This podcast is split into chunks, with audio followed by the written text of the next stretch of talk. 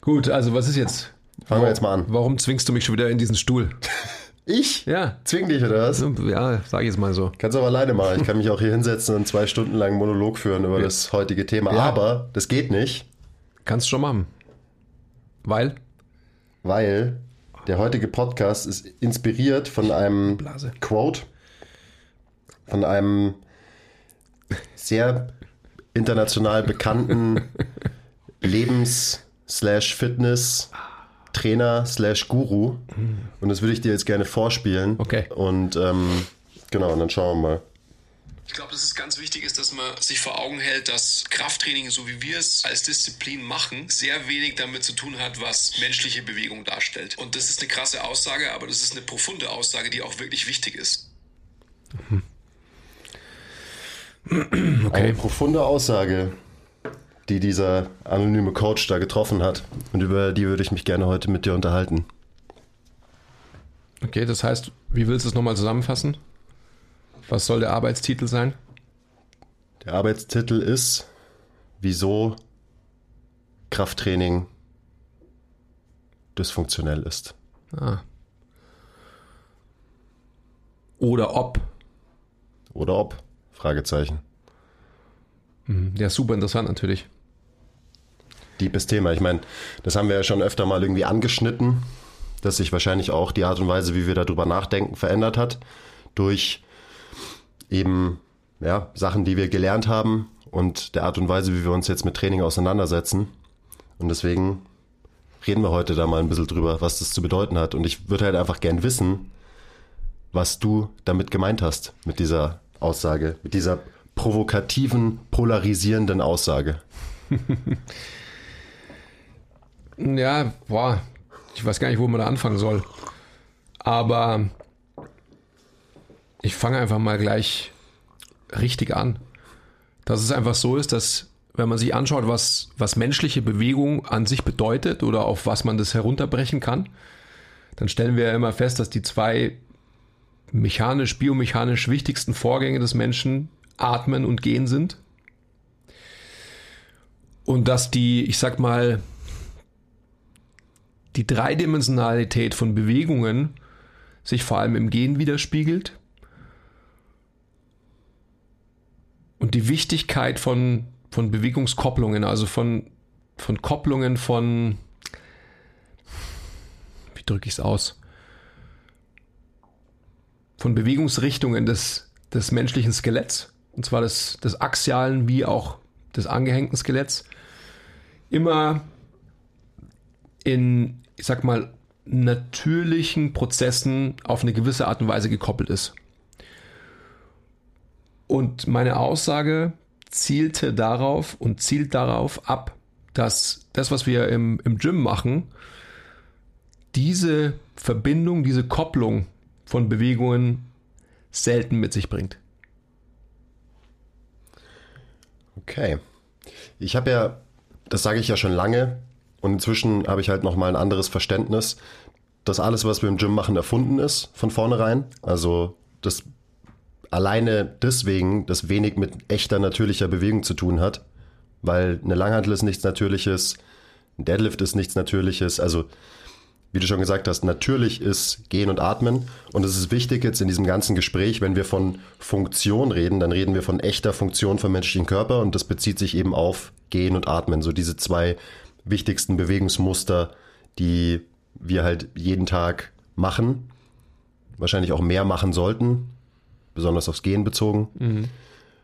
Und dass eben viele Dinge, die wir im Gym machen, die wir halt erfunden haben, die artifiziell sind, die natürliche Funktion wahrscheinlich eher einschränken und nicht unbedingt fördern. Und deswegen rege ich mich auch immer so auf über den Begriff Functional Training, weil ich halt nicht weiß, was das bedeuten soll und weil das halt das nächste Erfundene ist.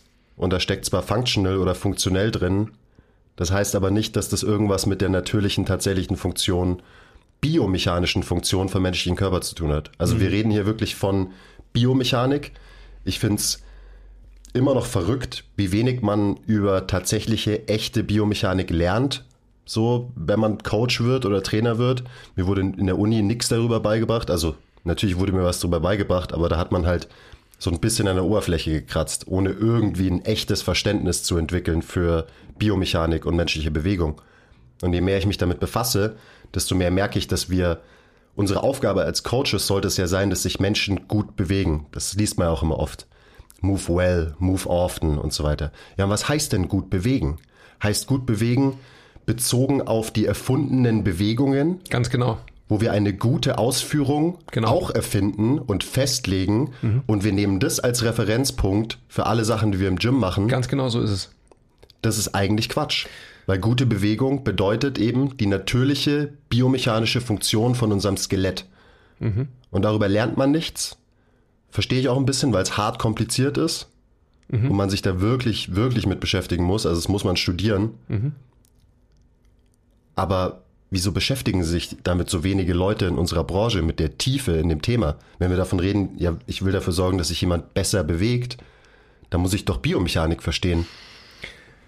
Ja, also ja, vollkommen richtig. Also ich, du hast, ich könnte es nicht besser auf den Punkt bringen, als du es gerade erklärt hast. Da könnten wir auch schon wieder aufhören jetzt eigentlich. Aber genau das ist der Punkt, dass sich unsere Branche anmaßt, Maßstäbe für ähm, gut oder schlecht festzulegen, die aber sehr, sehr eingeschränkt sind. Also diese Maßstäbe sind auf ein Niveau heruntergebrochen, was es vermeintlich erlaubt, einigen Leuten ähm, zu erklären, wie es eben richtig wäre.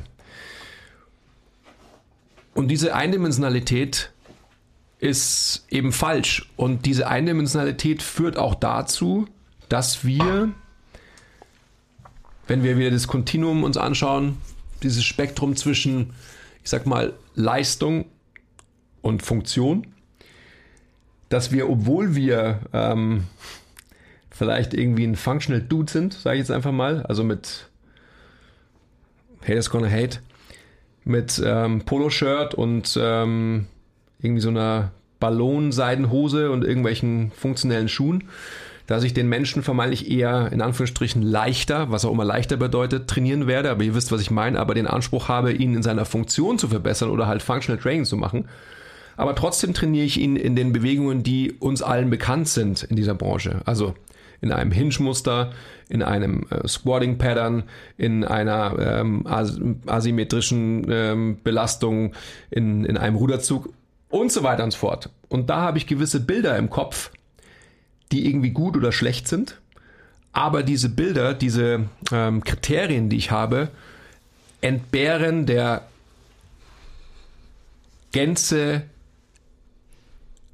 der menschlichen Bewegung, weil sie eben nicht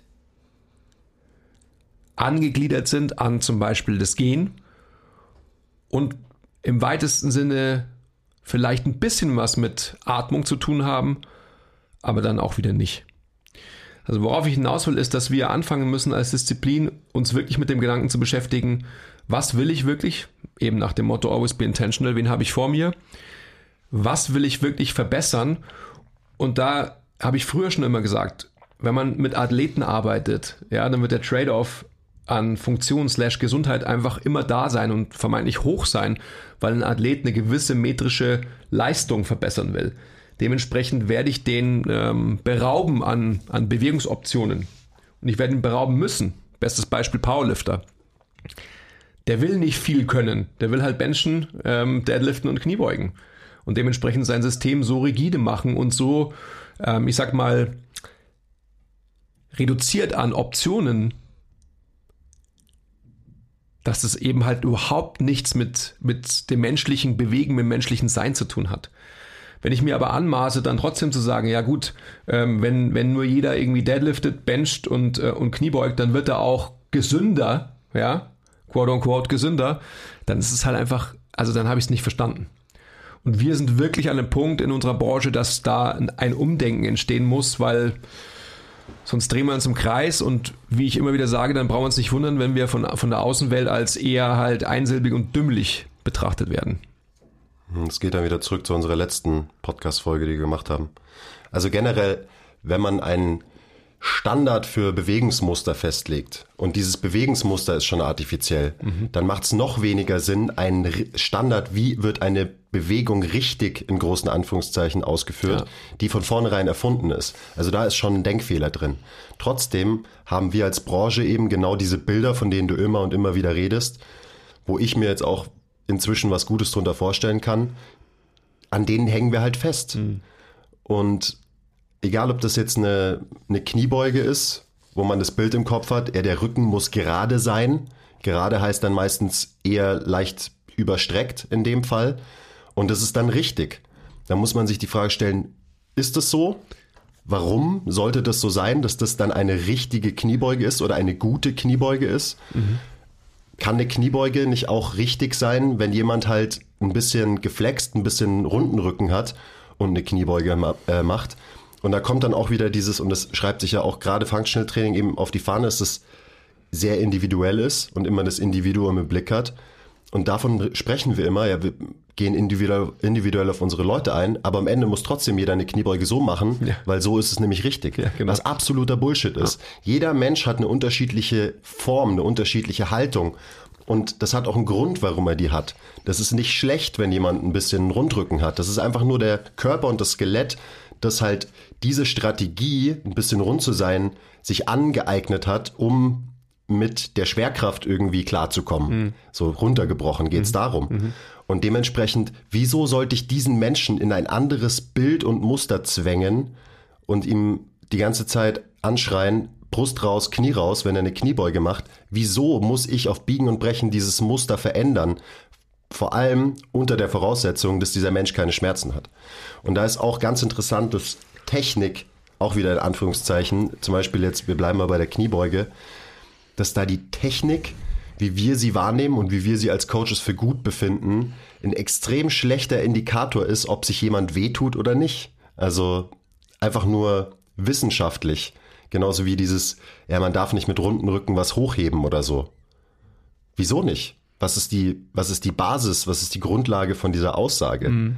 Das Verletzungsrisiko wird wahrscheinlich nicht groß gesteigert sein. Und ich würde argumentieren, dass wenn man jemanden aus seiner natürlichen Strategie und aus seiner natürlichen Körperform rausbringt, aktiv, dass das wahrscheinlich eher schädlich für jemanden ist, als wenn ich akzeptiere, dass ein menschlicher Körper eine gewisse Strategie verfolgt.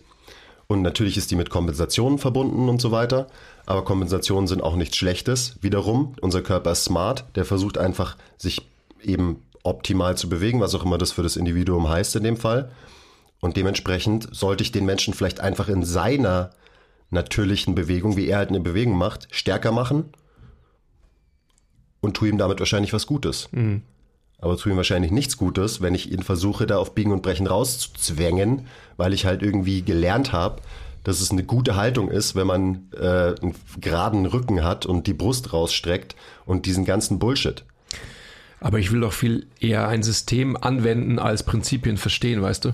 Das ist das große Problem. Ja. Das ist das große Problem. Und das ist auch der Beef, den ich eben habe und was ich vorhin gesagt habe, wenn man Biomechanik versteht und ich würde niemals behaupten, dass ich das verstehe. Ich habe früher ganz oben an der Oberfläche gekratzt, jetzt bin ich, habe ich mich vielleicht so einen Meter reingegraben, ähm, aber da sind noch 1000 Meter unter mir. Trotzdem alleine, wenn man eben mal auch die Bereitschaft hat, diese gängigen Konzepte wirklich mal zu hinterfragen und die Sinnhaftigkeit von denen zu hinterfragen, dann merkt man, dass halt viele von den Sachen, die wir machen, irgendwie Quatsch sind und man die definitiv besser machen kann.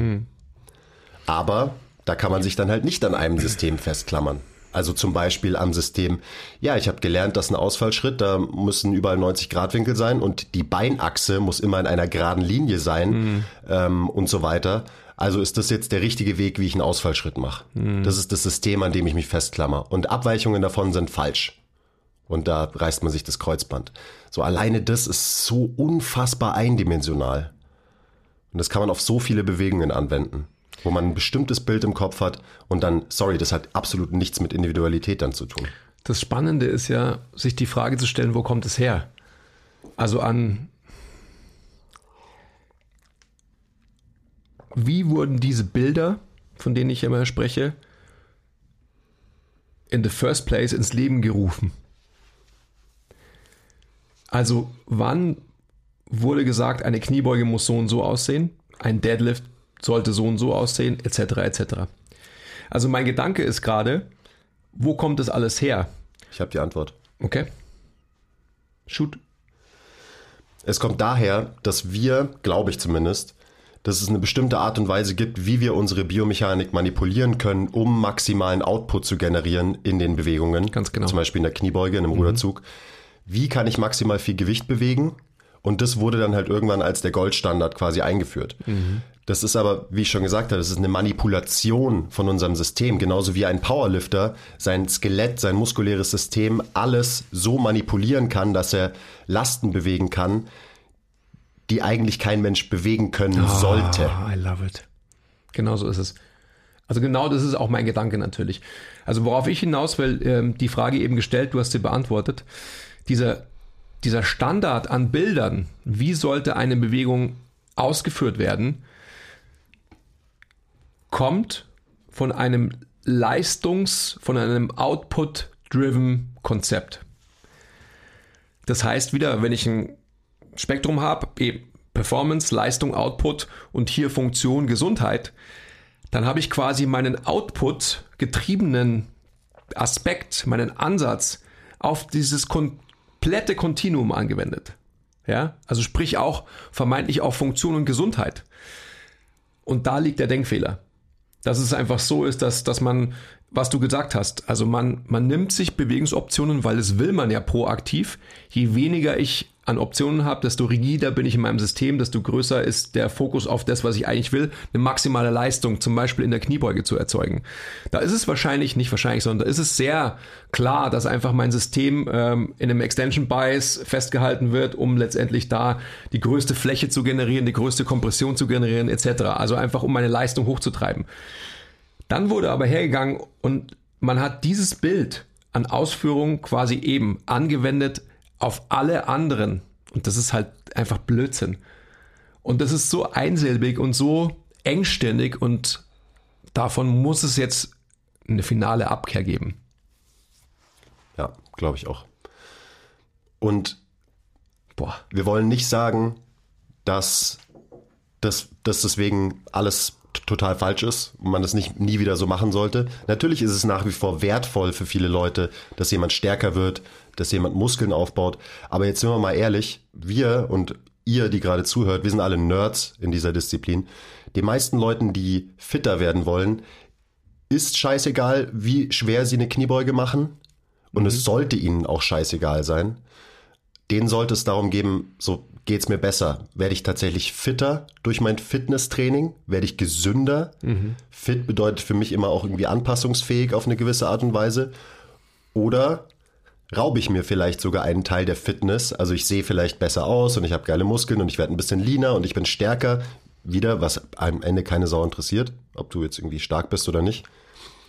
Ähm, ja, also das sind Prioritäten und den meisten Leuten ist es wurscht und dementsprechend sollten die meisten Leute wahrscheinlich so trainieren, dass sie ihre Funktion eben erhalten durchs Training, vielleicht sogar verbessern durchs Training und eben nicht sich auf diesem Performance-Gesundheitsspektrum die ganze Zeit Richtung Performance verschieben, weil klar, besonders am Anfang von der Trainingskarriere hat es wahrscheinlich viel Sinn auch, um eine Basis aufzubauen oder whatever, aber die diminishing returns, die werden halt einfach schnell kommen.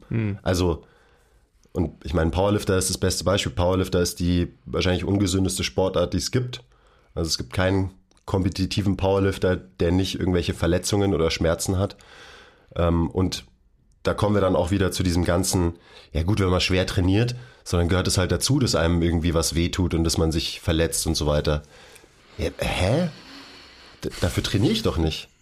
Also, okay, wenn dein Ziel ist, wirklich ein Weltklasse-Powerlifter zu sein, dann musst du es in Kauf nehmen. Das hatten wir auch schon mal das Thema.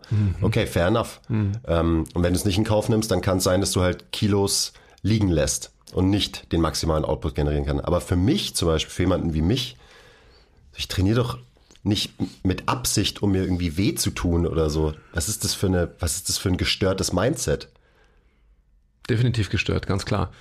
Aber halt auch so, das Beispiel, was ich auch immer gerne bringe, ja, ja, irgendwie samstags gehoben, Sonntag, Montag tut mir der Rücken weh. Ah, wahrscheinlich muss ich einfach noch mehr heben, damit mir der Rücken nicht mehr wehtut. Ja, aber das ist genau der Glaube, den, den wir halt alle verfolgen. Ähm, wahrscheinlich brauche ich noch mehr Volumen von genau dem, aber das ist genau das Problem, weil ich einfach, wenn ich in meinem Extension Bias, also sehr output-driven mich bewege, dann werde ich eben durch das, was wir als Disziplin anwenden, applizieren auf uns selbst, auf die Menschen, mit denen wir arbeiten, einfach diese Muster, diese Kompensationen noch weiter verstärken. Und das ist halt eigentlich eine Themaverfehlung.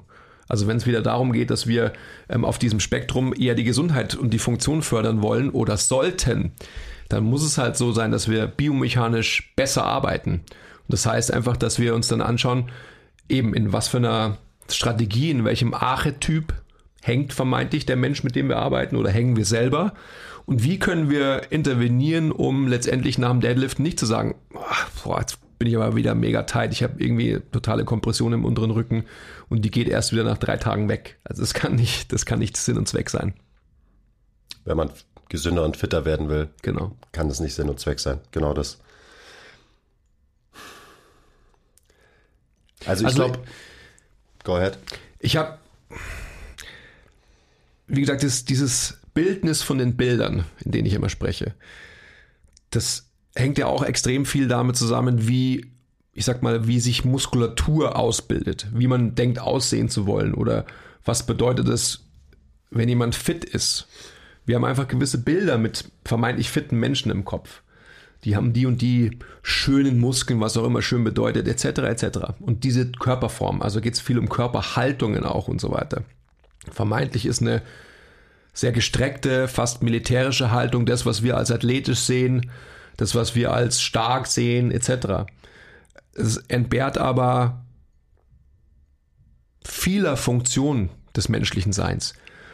Und ich denke, dass wir den Auftrag haben, den Menschen eben in seinen Optionen zu bereichern und ihn in seinen Schulter als bestes Beispiel. Wie benchst du? Du musst hart archen, du musst die Schulterblätter festhalten. Das ist quasi halt nur eine Seite der Medaille. Die Schulterblätter können auch genau das Gegenteil und sollten auch genau das Gegenteil können.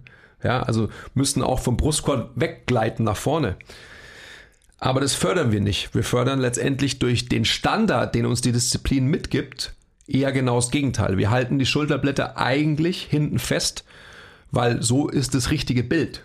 Hm. Und das kann man wirklich runterbrechen auf Bilder. Und es kann einfach nicht der Fall sein, dass wir, dass wir da festhängen. Es darf nicht sein. Dann wieder, ähm, auch was du gerade schon gesagt hast.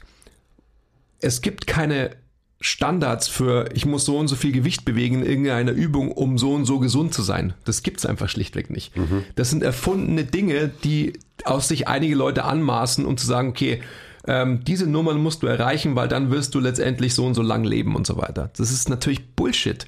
Und wenn irgendwelche Studien gemacht wurden und Leute lesen aus diesen Studien genau das, was ich jetzt gerade gesagt habe, dann sind sie halt Idioten oder Scharlatane, die einfach diese Studien falsch interpretieren, zum Wohl ihrer Auslegung.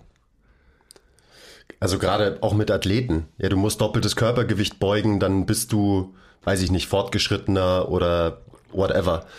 Auch wieder gehen wir zurück zum Anfang, wenn man versteht, dass Kniebeuge an sich schon komplett artifiziell ist und wahrscheinlich mehr wenig bis gar keinen Übertrag hat auf echte athletische Bewegungen. Also ich rede jetzt mal von Richtungswechseln, Laufen, Springen, halt natürlicher menschlicher Bewegung tatsächlich. Mhm. Ähm, wieso sollte ich dann einen Standard einführen, dass jemand doppeltes Körpergewicht beugen muss, wow. damit er XY irgendwie erreichen kann? Das ist alles erfunden und wie du gerade gesagt hast, hat halt auch keine wirkliche logische Grundlage und auch keine wissenschaftlich fundierte Grundlage. Also solche, wenn ihr sowas hört, ähm, davon müssen wir uns verabschieden. Und da gibt es so viele von diesen Mythen. Also egal, ob das jetzt, okay, du musst doppeltes Körpergewicht beugen, um XY machen zu dürfen oder whatever oder zu können. Ähm, du brauchst ein Pull-Push-Ratio von 2 zu 1 für eine gesunde Schulter. Was für ein Bullshit. Also das sind alles so Regeln und auch wieder, da habe ich dran geglaubt und es ist nicht lange her.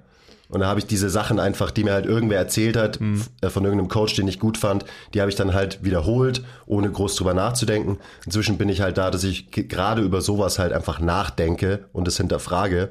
Und das müssen wir halt mehr tun in dieser Branche, weil uns klar sein muss, dass wir keine Ahnung haben, von dem, was wir hier tun. Dass wir einfach noch nicht verstehen, wie der menschliche Körper funktioniert, wie er sich organisiert, wie dieses ganze System eben zusammenarbeitet. Mhm Davon wissen wir einfach noch nicht viel. Und es ist auch okay und es ist klar, dass es so ist, weil es unsere Branche einfach noch nicht so lang gibt. Also wenn man sich anschaut, wie lang wird schon Medizin betrieben und wie lang wird da geforscht versus wie lang schauen wir uns irgendwie Bewegung an, vor allem so leistungsorientiert. Das ist ja ein Witz. Es sind ein paar Jahre versus hunderte Jahre. Mhm. Also es ist klar, dass wir da stehen, wo wir jetzt sind. Die, aber gerade deswegen muss uns halt klar sein, dass wir uns weiterentwickeln müssen und dass wir uns nicht zufrieden geben mit so einem komischen Standard, den wir uns jetzt hier irgendwie überlegt haben und dem wir alle folgen und dem wir religiös folgen, genauso wie Leuten, äh, Leute religiös ihrer Ernährungsform folgen, äh, gibt es halt irgendwie Coaches, die sagen, ja, und wie gesagt, bin there, done that, alle Leute müssen Grundübungen machen und dann ist alles geil. So, ja, bis zu einem gewissen Punkt würde ich diese Aussage auch für richtig halten. Aber die Frage ist halt, wie machen Leute diese mhm. Grundübungen? Was ist überhaupt eine fucking Grundübung? Und so weiter und so weiter. Weil einfach zu sagen, ja gut, du musst Kniebeugen, Kreuzheben, Klimmzüge machen und alles wird, wird gut, das funktioniert dann halt am Ende auch nicht. Und die Frage ist immer, ich meine, das ist ja auch ein Spruch, den du gerne, äh, gerne benutzt. Es gibt keine schlechte, es gibt keine schlechte Übung, mhm. es gibt nur eine schlechte Übungsausführung. Mhm. Und das ist ganz wichtig. Was bedeutet denn wirklich schlechte Übungsausführung? Was bedeutet gute Übungsausführung? Mhm. Das sind so, also das sind einfach Punkte, über die, über die denke ich viel nach. Und was mir da hilft oder viel geholfen hat, ist eben den Gangzyklus zu verstehen. Zu verstehen, dass eigentlich jede Bewegung, die wir ausführen, mehr oder weniger eine rotatorische Bewegung ist. Mhm. Das ist sowas wie die Sagittalebene wahrscheinlich gar nicht wirklich gibt. Hm. Aber trotzdem versuchen wir halt alle Leute zu Lego-Menschen und sagittalen Monstern zu machen. Und das ist genau das, diese Standards in Bewegungen. Alles muss in geraden Linien und in 90-Grad-Winkeln und so passieren. Führt halt dazu, dass wir die Leute zu Lego-Menschen machen.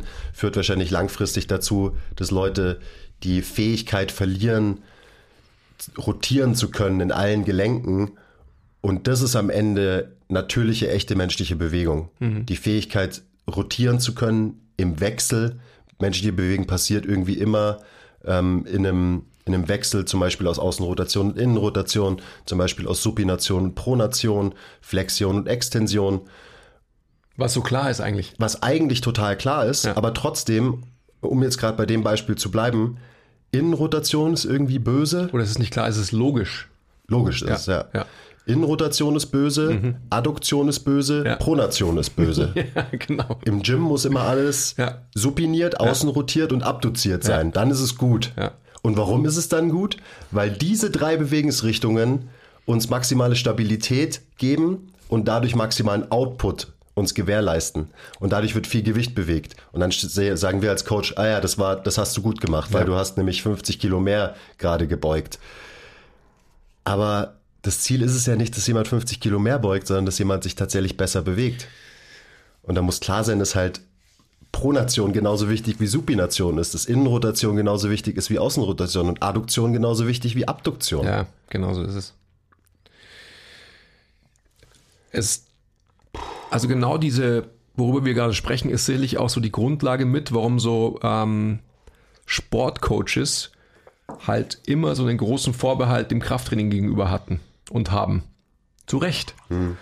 Weil es einfach so ist, dass, dass die halt wissen, dass ähm, menschliche Bewegung und ich sage es einfach mal Sprinttrainer oder Sprungtrainer, dass die halt einfach schon von vornherein immer wussten, dass eben, was du gerade gesagt hast, dass einfach der essentielle Wechsel zwischen Bewegungsrichtungen vonnöten ist, um, um eine echte Performance quasi zu liefern. Und nicht Performance in Form von der Kniebeuge, sondern Performance in Form von ähm, ich fucking spring fast neun Meter weit. Ja. Das werde ich sicherlich nicht schaffen, wenn ich nur auf meiner Fußaußenkante daherlaufe. Gell? Zum Beispiel. Äh, push the knees out und so weiter. ähm, und das ist einfach genau der Punkt. Und wenn man sich dann wieder solche Leute anschaut, und da gibt es ja auf der Welt nicht so viele, ja, also ich bin nicht so down ähm, in, in dem Ganzen, aber ich habe mich in der letzten Zeit viel mehr damit beschäftigt, weil es mich einfach sehr interessiert. Gerade was du auch gesagt hast, wenn man sich den Gangzyklus anschaut, dann kommt man unweigerlich natürlich vom Gangzyklus zum Sprinten, zum Springen etc. Ähm, was total Sinn macht. Und da sieht man einfach halt ganz klar, dass, jetzt gehe ich schon wieder ein bisschen weiter, dass die immer davon sprechen, du musst erstmal die Bewegung lernen, bevor du auf diese Bewegung dann eine erhöhte Kraft setzen kannst. Und das ist doch einfach, es ist total, auch wieder total logisch. Ja. Und trotzdem maßen wir uns in unserer Disziplin in diesem kleinen, muffigen Kraftraum an, dass wir durch Kniebeugen, Ausfallschritte oder sonst was äh, einen Sprinter schneller laufen lassen. Und auch wieder, was vielleicht am Anfang auch passieren wird, weil Maximalkraft hat bestimmt irgendeinen Übertrag auch äh, auf Sprungkraft oder Sprintschnelligkeit. Aber ich glaube halt, dass die Diminishing Returns da relativ schnell einsetzen. Und der größte Punkt daran ist eben genau das. Wir konzentrieren uns dann darauf, jemanden stärker zu machen, weil Kraft ist die Grundlage von allem und geil, geil, geil. Muss einfach nur alles stärker machen, dann wird alles besser. Aber was geht flöten durch dieses Krafttraining? Das ist die große Frage wie könnten wir es besser machen und vor allem kümmere ich mich genug um die Zielbewegung, jetzt zum Beispiel den Sprint. Also verstehe ich, wie, wie Sprinten funktioniert. Ich wollte es fast gar nicht aufmachen, und aber verstehe ich, wie ich die Biomechanik des Sprintens vielleicht fördern kann von jemandem und dadurch jemanden schneller mache. Ja. Und den Weitblick haben natürlich relativ wenige Coaches. Also natürlich ein guter SNC-Coach wird sich auch mit den, der Mechanik vom Sprinten auseinandersetzen. Und eben an beiden arbeiten. Und dann ist es natürlich wieder absolut legit, dass ich jemanden stärker mache, auch wenn das vielleicht erfundene Bewegungsmuster sind, die aber das System insgesamt stärker machen. Und wenn ich gleichzeitig aber auch noch an der tatsächlichen Funktion und Mechanik von einem Sprint arbeite, dann werde ich dem Menschen wahrscheinlich dazu verhelfen, dass er tatsächlich schneller wird, ohne dabei irgendwie kompensatorische Muster zu entwickeln, die ihm langfristig Schmerzen bereiten ja, oder Schaden werden. 100% richtig, ist auch schön, dass du die, die Lanze brichst. Ähm, ich wollte trotzdem einfach so ketzerisch sein und halt festhalten, dass es einfach ganz klar ist, dass wir als, oder das ist eine andere Diskussion, aber auch eine sehr, sehr interessante, äh, die ich gerade mit, mit Mike, unserem aktuellen Praktikanten, ähm, in unserem Padawan-Talks, check die aus irgendwo. Komm ähm, bald, komm bald. Komm bald, komm bald. Hatte, ähm, dass wir einfach aufpassen müssen, dass wir uns nicht anmaßen, eben das Kraft, Kraft, Kraft, geil, geil, geil, was du gesagt hast. Und dementsprechend wird er schneller laufen. Er wird schneller laufen, weil er einfach läuft. Weil er halt laufen lernt. Ja.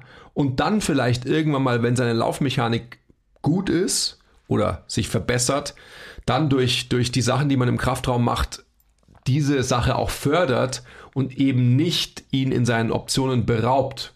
Und das ist das Wichtige. Das ist nur so eine Side Note, die ich im Endeffekt einschieben wollte. Ja.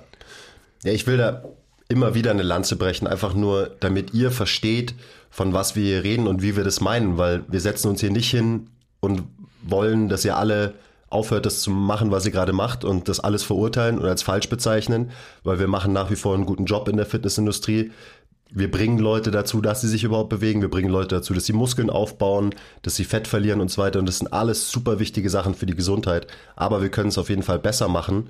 Und das ist eben unser Anspruch, dass wir das alle besser machen. Deswegen relativiere ich das immer mal wieder zwischendrin. Aber wahrscheinlich kennt ihr uns inzwischen gut genug und ich müsste das gar nicht unbedingt machen. Ich fange ja noch gar nicht richtig an, aus, ja. dem, aus dem Vollen zu schöpfen. Sowieso nicht. Mach ich, mach ich nicht. also ich, ich kann nur unterstützen, was du jetzt natürlich auch gerade gesagt hast. Also wir schmeißen nicht gänzlich alles über den Haufen, was wir tun. Aber es muss unser Anspruch sein, die Sachen, die wir machen, besser zu machen. Das ist einfach halt das Wichtigste überhaupt. Man kann nicht sagen, ähm, eben diese One-Size-Fits-All-Approach und diese Reduktion auf ein absolutes Minimum, um Komplexität einfach zu machen, die ist halt, also die spiegelt genau das wieder, wo unsere Branche steht dass es halt ähm, als einfach, einsilbig und fast dümmlich wahrgenommen wird. Ja, das kann ja jeder. So. Mhm. Und das kann halt nicht jeder. Jedenfalls nicht auf dem Niveau, was wir haben wollen, was wir voraussetzen. Jeder kann jemanden anschreien, während er eine Kniebeuge macht, mit Knie raus, Brust raus. Das kann tatsächlich jeder. Aber zu verstehen, wie eine Kniebeuge äh, individuell vielleicht gut gecoacht wird, das kann, können halt nur verdammt wenige in der, in der Fitnessindustrie. Ich würde noch mal also auch so ein Konzept. Ich hab, wir haben letztens einen Post gehabt, ähm, da stand drin, wenn dein Warm-up länger als 15 Minuten dauert, dann solltest du dein Warm-up hinterfragen. Also einfach nur so eine kleine Granate rausgeschmissen auf Instagram und mal schauen, was passiert. Mhm. Ähm, und da kam eine Reaktion und das war quasi so O-Ton-mäßig. Ja, die ganzen Wehwehchen im Gym und so weiter, die entstehen ja, weil Leute sich zu wenig aufwärmen oder zu schlechtes Warm-up haben. Ähm, vielleicht.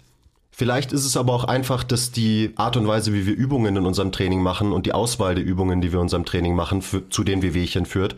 Und eigentlich, also das ist auch wieder eigentlich ein abstruses Konzept, dass du deinen Körper erstmal manipulieren musst, vorbereiten musst mit Foam Rolling. Ich muss hier was triggern, ich muss den Stretch machen, damit ich überhaupt meine Kniebeuge machen kann, wie ich sie machen will.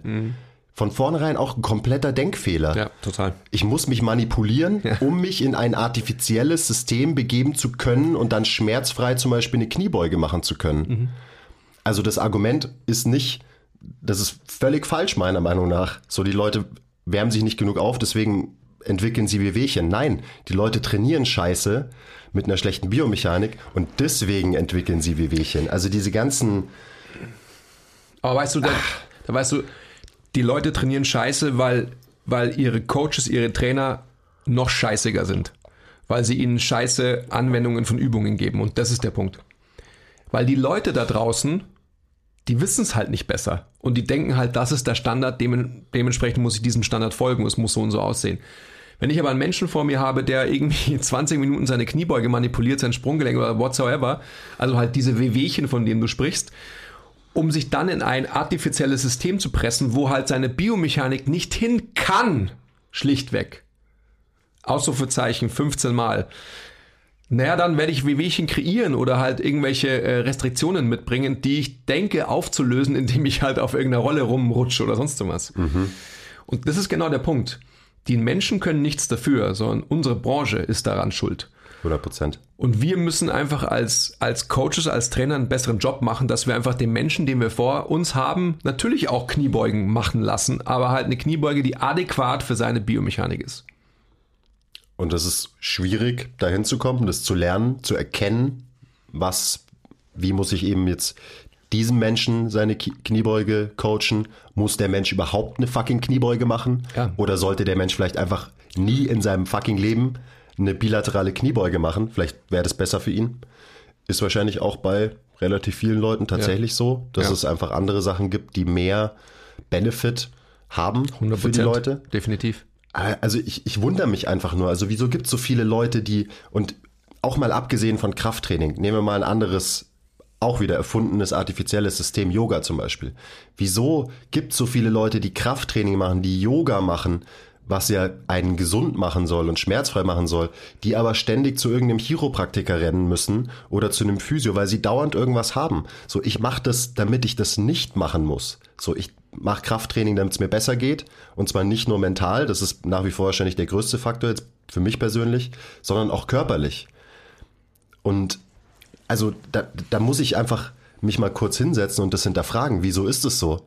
Wieso mache ich so viel Yoga oder Krafttraining oder Zumba oder whatever you like, muss aber trotzdem, trotzdem oder vielleicht genau deswegen ständig zu einem Chiro laufen, zu einem Osteopathen laufen, zu einem Physio laufen, ähm, der dann irgendwie das wieder ausgleicht, was ich mir mit meiner, mit meiner Bewegungsform irgendwie vielleicht kaputt gemacht habe oder wie auch immer, um es da jetzt mal wir- zu hart auszudrücken. Ja, da sind wir wieder bei Position dictates Function, dictates Tension. Uh, ist zum ersten Mal heute gesagt worden. Ja. Aber genau, es ist, so ist es doch. Also, das ist das, was wir vorhin ja auch schon gesagt haben. Also, jeglicher applizierter Stress manifestiert die Bilder, die Strategie, die ein Mensch fährt und verbessert sie nicht, wenn sich die Position dadurch nicht verändert. Also, wenn ich mein Krafttraining oder mein Zumba oder mein Whatever durchführe und in den Strategien bleibe, in denen ich normalerweise lebe und die Strategie, die mir ohnehin schon Optionen in meinem menschlichen Sein raubt, dann werde ich natürlich diese Strategie verstärken und dementsprechend einfach noch weniger an Bewegungsfreiheit, sage ich jetzt einfach mal, bekommen. Also was sich ja gerade Yoga auf die Fahnen schreibt. Ja, also von wegen beweglich werden oder mobil werden oder was auch immer für Begrifflichkeiten verwendet werden wollen. Das wirst du alles immer nur, wenn du letztendlich die Ausrichtung deines axialen Skeletts veränderst. Und dann auch natürlich wieder die Frage, für was? Also genauso, für was musst du doppeltes Körpergewicht beugen? Mhm. Für was musst du so super beweglich sein? So, was ist am Ende wirklich das übergeordnete Ziel? Ja. Hilft dir das dabei, dieses übergeordnete Ziel zu erreichen, dass, dass es dir besser geht als Mhm. Mensch insgesamt? Also I highly doubt it. ja, also wenn man von Zielen spricht und von Standards spricht, also jetzt so, wenn man jetzt von Mobilität spricht oder ich sag mal Beweglichkeit im Alltag, also bestes Beispiel Schuhe zu binden. Also so ein, so ein Thema, wo immer gesagt wird, ja, ein Mann kann sich die Schuhe nicht zubinden und so weiter. Ja, du musst unbedingt Yoga machen. Ja. Warum ist es denn so, dass der Mann sich die Schuhe nicht zubinden kann? Ja. Warum ist es so, dass ähm, die Information von seinem Gehirn zu seinen Muskeln so gelenkt wird, dass er irgendwie halt denkt, er kann sich nicht vorbeugen und so weiter. Es liegt vermeintlich nicht daran oder sehr wahrscheinlich nicht daran, dass er irgendwie irgendwo zu kurz ist, sondern dass sein axiales Skelett halt scheiße steht. Aber ich dachte, der ist verkürzt. Ja, genau. Das machen wir jetzt nicht auf, oder? Nee. Okay. Aber wir können, also es gibt schon noch ein paar Fässer, die man natürlich aufmachen kann. Ach, so viele, so viele Fässer.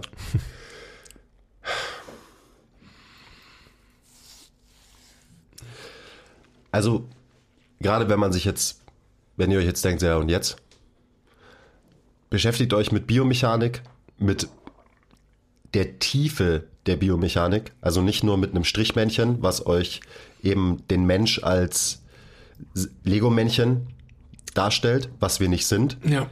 Wir müssen immer rotieren. Es gibt viele sehr kluge Leute, die sagen, es gibt eben nur die Transversalebene. Ja. Die anderen gibt es eigentlich nicht. Die haben wir halt erfunden, um das für uns einfacher zu machen im Denken, wie wir Bewegen betrachten quasi. Ganz wichtig kurz. Uns muss auch klar sein, dass wir, wir sind asymmetrisch als Menschen. Also das, sorry, wenn du das auch sagen wolltest, aber das ist ein ganz wichtiger Punkt, wie ich finde. Auch wieder die Bilder, in denen wir uns bewegen, die, die sprechen oder die lehnen sich immer an an Symmetrie, aber wir sind halt fucking asymmetrisch. Also es muss einfach halt klar festgehalten werden. Unbedingt. Das wollte ich nur sagen. Da, da habe ich vorhin schon dran gedacht, dann habe ich es wieder vergessen. Ganz wichtiger Punkt in dieser ganzen, in dieser ganzen Diskussion. Die Bilder, die wir im Kopf haben, 90 Grad Winkel, gerade Linien, Ja. Symmetrie. Wir sind asymmetrische Wesen. Und meistens ist es auch voll okay, wenn man asymmetrisch ist. Aber wir gehen dann als Trainer her und sagen, uh, du, ähm, deine linke Schulter steht höher als die rechte, da müssen wir was tun. Müssen wir? Tut dem Menschen die Schulter weh? Ja. Nein. Warum?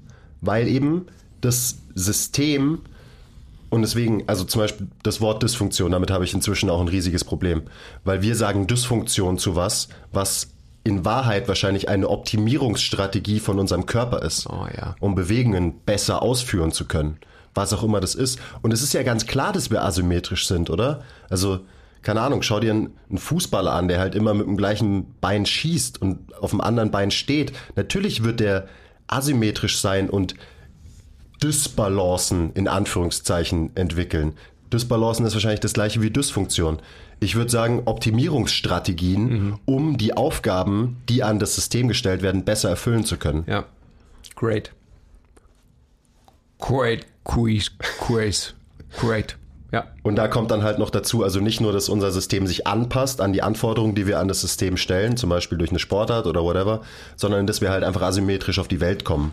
Dass wir asymmetrisch geboren sind, dass wir alle in einem gewissen asymmetrischen Muster drinnen hängen, was nicht schlimm ist. Das ist einfach so. Das ist so. Es geht nicht darum, dass wir versuchen, alles anzugleichen und zu symmetrisieren.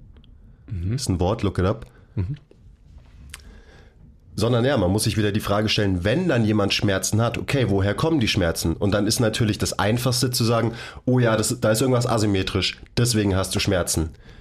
Nein, du hast keine Ahnung, ob das so ist. Ja. Du hast gar keine Ahnung, ob das so ist. Du weißt nicht mal, ob, wenn jemand Schulterschmerzen hat und die linke Schulter steht viel höher als die rechte, du kannst nicht wissen, dass die Schmerzen daher kommen. Aber das ist halt eine einfache Erklärung für ein extrem komplexes Problem und deswegen sagen wir, ja gut, ähm, dann arbeiten wir jetzt einfach dran und ziehen dir deine linke Schulter runter und machen da die ganze Zeit Corrective Exercises in wieder riesigen Anführungszeichen. So viele Begriffe, die einfach nichts bedeuten ähm, und halt, ja, Garbage Terms sind in der Fitnessindustrie. Also da hatte ich auch letztens mal wieder eben so ein, so ist es mir wie Schuppen von den Augen gefallen, dass wir von Dysfunktionen reden und dass wir Screening-Verfahren entwickeln, um Dysbalancen rauszufinden. Und dann arbeiten wir an diesen Dysbalancen. For what? Also wie gesagt, wenn jemand Schmerzen hat, klar, dann ist es unsere Mission, irgendwie rauszufinden, woher kommen die Schmerzen, was kann ich vielleicht tun, um den Menschen zu helfen. Aber am Ende wird sich unser System immer von selbst neu organisieren. Und alles, was wir machen, ist, wir geben den Systemen Input, damit es sich neu organisieren kann. Wir sind keine, keine Ahnung, Bildhauer, die tatsächlich physisch an diesem System arbeiten können und das verändern können. Wir können nur einen Input geben, damit sich unser System, Körper, unser Skelett vielleicht ein bisschen anders organisiert und dann zum Beispiel Schmerzen weniger werden oder weggehen. Das Ja. können wir machen. Also Bildhauer, Oberflächliche könnten wir ja sogar sein, aber wir können die, den Kern der, Also- Bü der Büste, der Statue können wir nicht verändern. Genau, so ist besser Also ausgedrückt. können wir schon verändern, aber es ist genau, das ist ein, ein, ein schönes Bild, was du gerade gegeben hast, weil wir können die Oberfläche, also wie morphologisch die Muskeln aussehen, wie dick sie werden, wie dünn sie werden, wie schlank und lang sie werden, können wir durchaus beeinflussen. Wir können aber nachhaltig nur den Anreiz geben, dass sich neuronal was verändert, indem wir einen Stimulus setzen, und dann hoffentlich sich der Mensch diesen Stimulus in Anführungsstrichen merkt. Und das ist genau das Thema. Boah, das ist, ähm, da kommen wir ja relativ schnell an so eine Midlife-Crisis, des, ähm, also in der ich mich befinde, des, ähm, des Trainers, des Coaches, des Therapeuten, wie auch immer. Also wir müssen uns vor Augen halten, dass jegliche Stimulanz, jeglichen Input, den wir einem System stellen, wie lang hält der an? Also ein Mensch kommt zu uns, wenn er viel trainiert, vielleicht drei, äh, viermal die Woche, trainiert dann, äh, keine Ahnung, vier, fünf Stunden. Ja. Und was ist in der restlichen Zeit? Also sprich, wenn wir es nicht erreichen, dass wir den Menschen aus seinen Strukturen rausholen, dann sind wir wieder in der Psychologie für mich. Verhaltenstherapie versus Tiefenanalyse. Die Tiefenanalyse versucht wirklich die Ursache zu behandeln und nicht nur das Symptom. Und wir müssen uns auch anschicken, die Ursache zu behandeln. Also sprich, uns anzuschauen, was bringt der Mensch für eine Biomechanik mit, was hat er für eine axiale Ausrichtung und wie kann ich die beeinflussen und wie sehr habe ich dann die Möglichkeit, wirklich darauf Einfluss zu nehmen und den Menschen, den ich gegenüber habe, wirklich nachhaltig zu beeinflussen. Und da liegt das große Problem, weil natürlich will sich, oh, don't get me started, aber natürlich will sich jemand hinlegen und will passiv therapiert werden und sagt, ja, ich gehe zehnmal zur Physiotherapie und dann wird es schon wieder werden. Ja, ich meine, was, was unser Freund Thomas ja auch sagt, das funktioniert natürlich nicht. Von dem, dementsprechend ist es bei ihm ja auch so, dass es immer mit Bewegung gekoppelt wird, weil den Stimulus, den er setzt, das Nervensystem hat ein neues Bild von sich, ja, und dann versucht er dieses Bild auch in Bewegung, also in applizierten Stress anzuwenden und umzusetzen. Was einfach halt schon mal äh, der beste Gedankengang, der die sinnvollste Strategie überhaupt ist. Ja. Das Boah, ist genau dieser Input, eben, von dem ich rede. Und der Input ist ein Input ans Nervensystem. Da kommen wir auch jetzt erst drauf. Und das Nervensystem ist halt King. Und genau das ist das, was uns neu organisiert als Mensch, was unsere Bewegungen steuert, was unsere ähm, Optimisier Optimisierungsstrategien steuert. Ich kann nicht mehr reden, passt schon. Und da ist auch, ich meine, wir wissen nicht, wie unser Gehirn funktioniert, wir wissen verdammt wenig, wie unser Nervensystem funktioniert und so. Das ist alles so unfassbar komplex. Und es ist okay. So, wenn man sich damit abfindet, dann ist es in Ordnung. Da muss man nicht entmutigt sein und irgendwie denken, oh, ich kann überhaupt keinen Impact nehmen auf Menschen, weil ich weiß nicht, wie es funktioniert. Doch, wir können super Impact Ja. nehmen. Ähm, aber man muss halt die Bereitschaft zeigen, sich da irgendwie weiterzuentwickeln und ein besseres Verständnis zu entwickeln. Ja, bitte? Ja. Und eben, also wa- was du sagst, wir müssen halt sehen, dass wir den richtigen Impact geben.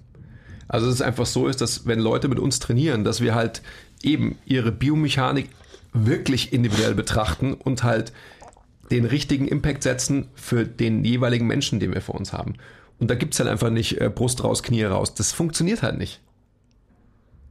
Ja. Puh. Also so ein, und das ist natürlich wirklich eine Lebensaufgabe von vielen Generationen wahrscheinlich. Aber nur ein kleines Beispiel, so ein Konzept, das ich sehr interessant finde. Ich befinde mich gerade in der Hypertrophiephase. Das heißt, ich mache nur komisch erfundene Bewegungen, um lokal Muskeln zum Wachsen zu bringen. Ich manipuliere mein System, um Muskeln zum Wachsen zu bringen. Ähm, will aber nicht die ganzen Bewegungsoptionen, die ich mir erarbeitet habe, durch halt viel Positionsarbeit in den Monaten davor, Position Dictates Function, Ähm, will nicht, dass die deswegen verloren gehen, dass mein Körper sich zu sehr anpasst, eben auf diese komischen Bewegungsmuster, die ich jetzt wieder durchführe. Komische Bewegungsmuster, halt ganz normale Kraftübungen übrigens in, in dem Sinne. Mhm. Ähm, ich probiere so ein bisschen quasi die Funktion zu integrieren in mein Training. Also zum Beispiel später äh, trainiere ich Beine und da versuche ich dann halt ein, zwei Bewegungen pro Session drin zu haben, die so ein bisschen natürlicher sind, was meine Biomechanik angeht. Sprich, ich baller mein System erst zu mit Hypertrophie-Stimulus und mit viel Gewicht und viel Trainingsvolumen. Und dann will ich aber am Ende halt auch noch, dass meine, zum Beispiel meine Hüfte rotiert, dass meine Füße wieder eben diesen Wechsel aus Pronation, Supination haben. Ähm, also, dass ich mich wieder halt so bewege, wie ein Mensch sich bewegen sollte, nämlich in allen Ebenen und mit mhm. viel Rotation und viel Wechselbewegungen ähm, in der Hoffnung, und ich habe keine Ahnung, ob das funktioniert, aber es macht logisch für mich Sinn, dass es funktionieren könnte, ähm, in der Hoffnung, dass ich eben nicht Bewegungsoptionen einbüß und zu starke Kompensationen und Anpassungen ausbilde durch die ähm, eben dieses Output-getriebene Hypertrophie-Training, was ich mache. Also ich glaube, man kann das auf jeden Fall verbinden und da wird es bestimmt in der Zukunft auch smarte Konzepte geben, ähm, wie man eben diese Sachen ja, verbinden kann. Und dass es halt nicht immer entweder oder ist. Mhm. So ja, eben entweder du wirst stark oder du bleibst schmerzfrei. Mhm. So, das ist entweder oder, ich keinen Bock mehr drauf. Und das ist ja, also was du gerade beschreibst, kann man sich ja wieder bildlich vorstellen, wenn man wieder dieses Spektrum hat. Man hat Leistung, Output, man hat Funktion, Gesundheit. Dann hast du ja gerade schon beschrieben, dass du quasi auf diesem, ich nenne es mal Zahnstrahl, ja, ja. diverseste Übungen auf diesem Zahnstrahl platzierst. Das heißt, du hast halt deine ersten ein bis zwei Übungen, gehe ich jetzt einfach mal davon aus, hast du halt sehr in die Richtung Output, Leistung getrieben und dann werden halt immer mehr Übungen kommen, die sich der Funktion, in Anführungsstrichen der Gesundheit, ja, angleichen. Und genau das ist ja das Konzept, von dem du gerade sprichst. Genau. Ja, super erklärt. Genauso. Dass ich eben mich auf dem Spektrum nicht nur auf der einen Seite bewege, sondern versuche ein paar mehr Stellen auf dem Spektrum irgendwie abzudecken. Ähm, ja, also ich meine, ich, ich merke das ja auch selber und ich, ich wäre da nicht so leidenschaftlich eben und hätte nicht so einen Drive, da mehr zu lernen und würde da nicht so viel drüber nachdenken, wenn ich das nicht alles am eigenen Leib jetzt erfahren hätte. So gerade in letzter Zeit, von wegen Position Dictates Function, was es tatsächlich bedeutet mhm. und wie sich mein System angepasst hat. Ähm, bevor ich angefangen habe, mein Training umzustellen, waren, also jetzt zum Beispiel mal Toe Touch, was ja auch immer so ein toller, komplett artifizieller Test ist, der wahrscheinlich sehr wenig aussagt. Aber da waren meine, meine Finger halt, keine Ahnung, fünf bis zehn Zentimeter weg vom Boden. Und ich habe es einfach letztens mal wieder ausprobiert, so randomly. Und ich komme locker zehn Zentimeter tiefer. Und ich habe nicht einen Stretch gemacht, ich habe nicht eine Mobility-Übung gemacht, ich habe nicht einmal einen Foam Roller benutzt in den letzten Monaten, gar nichts sondern ich habe halt einfach besser trainiert mhm. und mich anders bewegt. Mhm. Und dadurch hat sich mein System neu organisiert. Mhm. Ohne dass ich das Ziel hatte, irgendwie meine Zehen anzufassen. Hast, du, nur als Beispiel. Du hast, ja, aber das ist ja genau das Wichtige. Du hast deine Position deines Systems verändert, um die Funktion zu verändern und dadurch auch die Spannungsverhältnisse deiner aktiven Strukturen, also der weichteilenden Strukturen, sprich der Muskeln zu verändern. That's what it's all about. Ja. Und dementsprechend macht eben für mich so ein reduktionistisches Mindset auch einfach keinen Sinn mehr, dass ich irgendwie sage, ja gut, mir fehlt Knievorschub in der Kniebeuge, also hämmer ich Mobility-Arbeit für mein Sprunggelenk. Mhm. So, ja, das kann klappen, aber vielleicht klappt es auch nur aufgrund von einer Kompensation, die du dadurch erzeugst. Verhaltenstherapie. Ähm, ja, man kann es wahrscheinlich besser machen, indem man sich tatsächlich das ganze System anschaut.